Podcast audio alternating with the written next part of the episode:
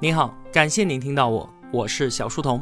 我的音频节目首发平台是在小书童频道微信公众号，小是知晓的小，在公众号里回复陪伴，可以添加我的个人微信，也可以加入我们的 QQ 交流群，回复小店会看到我亲手为您准备的最好的东西。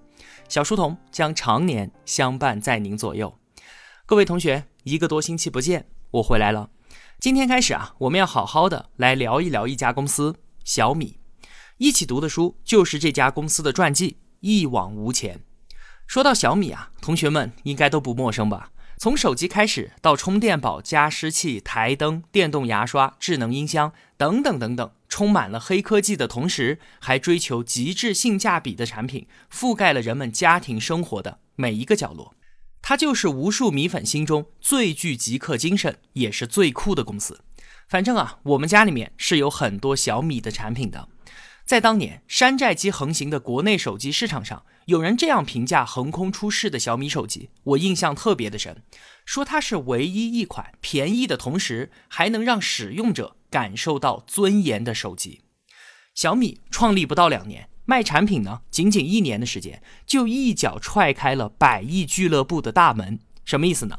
年销售额突破一百亿，这对于任何一家创业公司来说啊，都是不敢想象的事情。确实，就连当年的小米创始人雷军他自己都没有想到，在挺进世界五百强这条道路上，任正非带领华为走了二十三年，马云爸爸走了十八年，腾讯马化腾用了十九年，而小米雷军呢，他只用了九年，成就了全球最年轻的五百强企业。你看这些数据，足以让小米位居传奇公司之列了吧？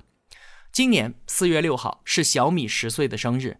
本来呢，雷军他是筹备了非常盛大的庆生活动，可惜啊，因为疫情全都泡汤了。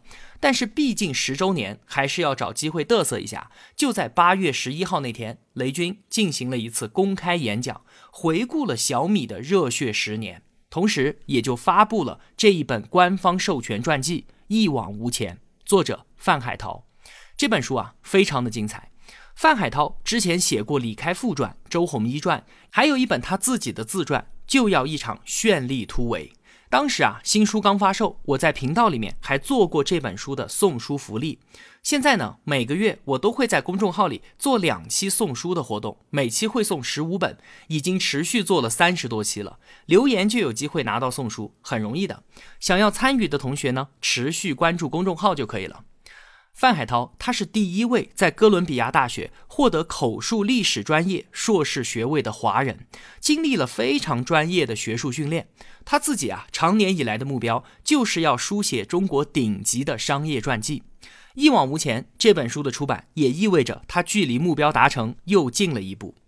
范海涛说啊，我相信在如今这样一个快的时代，做商业传记书写这样一份慢的事业，具有无可比拟的价值。用文字记录人类商业文明的演进，让思考被知晓，让人物被铭记，让历史被记录，这个过程始终是魅力无限的。这样定格历史的工作，可以抵御一切容易破碎的时光。在写作这本书的过程当中啊，范海涛采访了包括雷军和初创团队在内的一百多个人，才得以真实的呈现了从一碗小米粥到世界五百强的整个历程，才有了这本精彩且真实的小米传。雷军在这本书的推荐序里感慨地说啊，小米是什么？这是十年来他被问及最多的一个问题。小米是工程师的梦想，靠技术和产品亲手改变世界，让世上每一份认真的投入都有公平的回报，让最好的产品也能有最好的价格，用户可以闭着眼睛买。他所说的这一点确实做到了。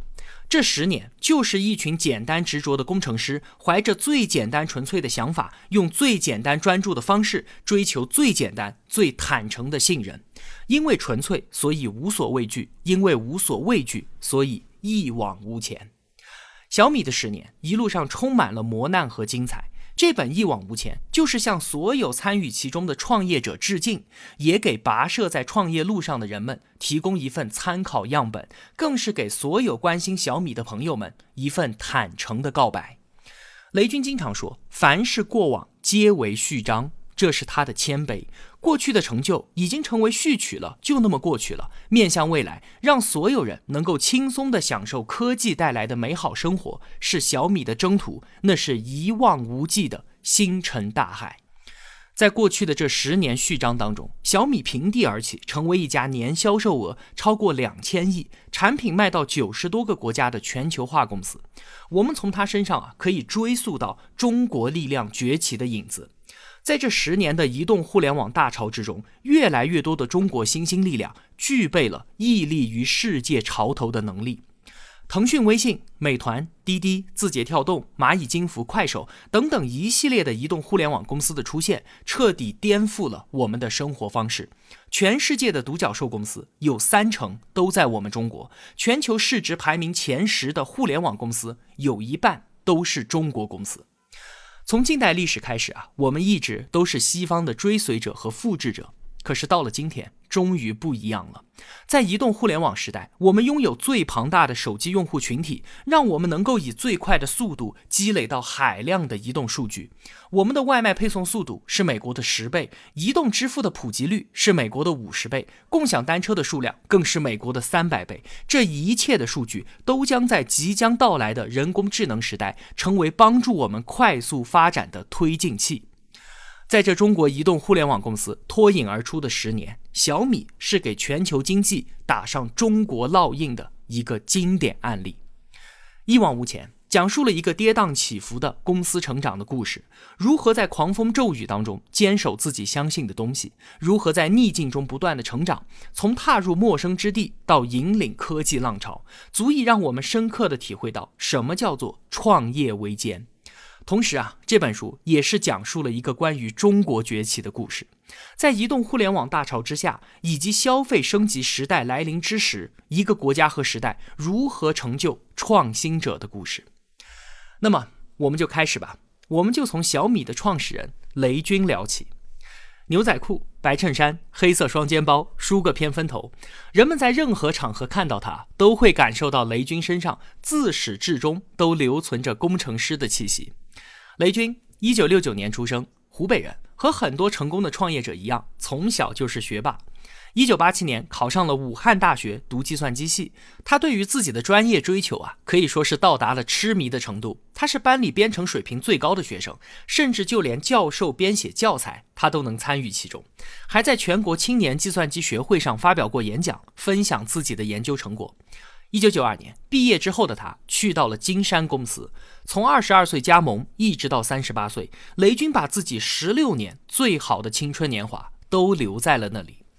当年程序员裘伯君，也就是后来的金山董事长，一个人躲在出租屋里面，十四个月敲了一百二十八万行代码，写出了 WPS，也就是中国最早的文字处理软件。当年啊，电脑普及率还非常非常的低，而这套软件一年能卖出三万多套。中国的第一批优秀程序员纷纷加入金山，当然也包括雷军。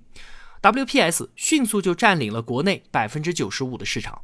在中国做软件，大家都知道的，自然要面对盗版横行。可是裘伯君他不以为然，他说：“事业和金钱无关，我只希望金山的软件能够运行在每一台电脑上。”理想的纯粹是英雄的标记，也是所有英雄的弱点。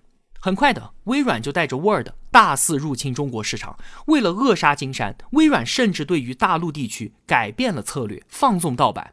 面对这个来自西方的世界级巨头，业内有这么一句话：“微软之下，寸草不生。”为了迎战微软，金山是拼尽了全力。可是随着 Windows 九五的发布，WPS 的用户大批量的转移到 Word。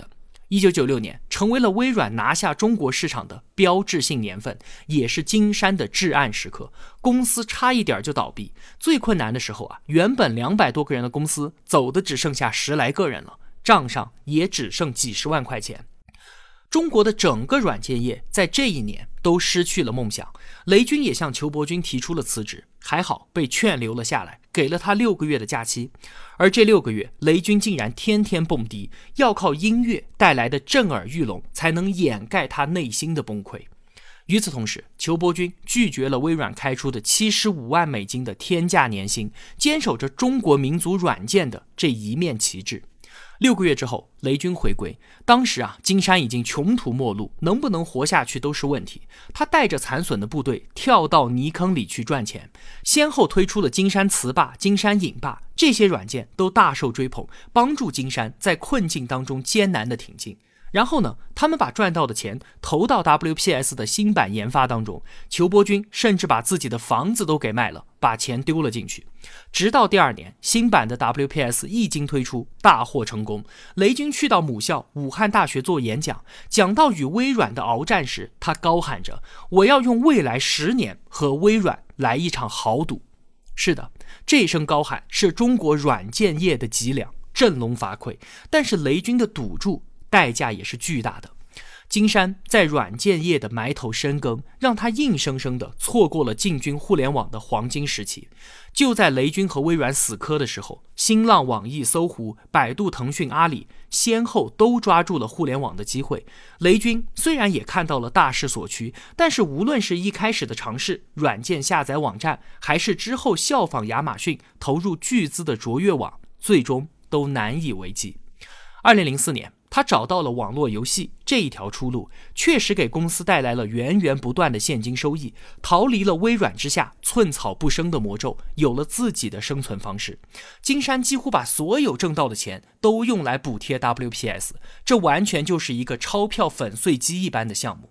多年以来，WPS 一直都是如此孱弱，但是金山却始终没有将它抛弃。后来啊。因为 WPS 极度烧钱，再加上其他的一些原因，金山五次上市都被打了回来，最后是花了八年时间，一直到二零零七年才在港交所成功的敲钟，让我们的软件运行在每一台电脑上。这是裘伯军的梦想，是金山的梦想，而这个梦想也燃烧掉了雷军全部的青春。所有人都在为金山的上市而庆祝狂欢的时候，雷军却决定辞去 CEO 的职务。为此啊，裘伯军整夜和雷军交谈挽留。后来，邱伯军也说：“我慢慢的还是理解他了。我们都是减肥减不下来，而雷军却日渐消瘦。十六年来，每天十几个小时的工作，他真的是太累了。”另一位创始人张玄龙为了这件事儿，十六年第一次对雷军大发脾气，最后他也心软了，因为他们知道金山对于雷军是有所亏欠的。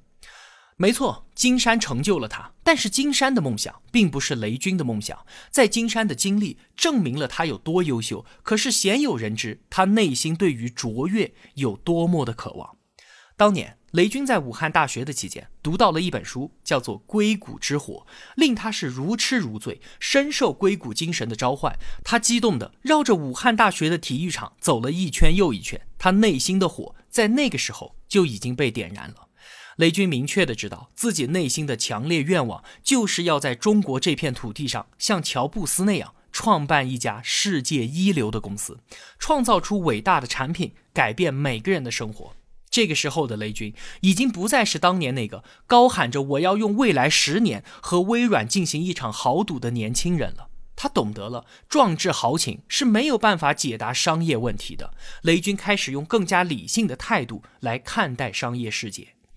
之前十六年的经历是非常辛苦的。从金山到小米，雷军经历了一次重大的转变。他明白了，决定企业能否决胜千里的关键，不在于天道酬勤，而是要顺势而为。作为一个创业者，一定要找到趋势。推着石头往山上走，只会不堪重负。创业应该是先爬到山顶，然后选择一块石头，直接把它踢下去。所做之事一定要和趋势扣合。他选择离开金山，其实就是要转身去拥抱大势。凭借自己对于商业世界的敏锐洞察，他明确的知道一场新革命的大幕正在拉开，移动互联网的时代已然到来了。二零零七年之后啊，雷军他就给自己定了一个规矩，在办公室和家里所有的信息处理都尽量用手机来完成，他就是要以此感知移动时代一点一滴的演进。这一年。iPhone 横空出世，无数的公司争抢着要为 iPhone 开发应用，进入到苹果的生态。任何人一望便知，苹果将开辟手机的新时代。早在1984年，苹果就开创了个人电脑时代。但是呢，由于它的封闭性，在自己取得成功的同时，把一个巨大的机会留给了微软。于是就有了面向诸多 PC 厂商开放的 Windows，创造出了一个远远大于苹果的 PC 市场。而在二零零七年的这个时候，苹果用 iPhone 开辟了智能手机时代，可它依然固守封闭。历史将再一次重演，给一个开放的手机操作系统留下广阔的空间。四个月之后，谷歌发布安卓，和数十家手机厂商还有运营商成立了开放手机联盟。开放的安卓在众多力量的支持之下，快速的发展和成熟。此后啊，雷军的双肩包里面一直都背着十几部手机，在智能手机这一个新的世界里面，他兴致勃勃、孜孜不倦地进行着研究。他从金山离开之后，转型为天使投资人。三年的时间，他以投资的方式近距离的观察、思索着新的产业机会，观望着下一个时代风口。当时啊，在国内只有两种手机，一种呢是以诺基亚为代表的国际品牌，诺基亚还是人们心中最中意的，以绝对的优势独占半壁江山。随后呢，三星、索尼、爱立信还有摩托罗拉。另一种呢是价格低廉的山寨手机。二零零九年一年的出货量竟然有一点四亿部，而国产的品牌手机基本上啊是没有什么存在感的。雷军除了洞察到苹果和安卓将在移动市场大显身手之外，他还看到了国内制造业的生产和流通效率其实一直都非常的低下。比方说，一件成本十五块钱的衬衣可以卖到十倍以上的价格。那为什么商业运转当中，因为效率低下造成的巨大损耗要让消费者买单呢？为什么所有削减成本的努力都集中在百分之十的生产成本之中，而不向占百分之九十的流通环节开刀呢？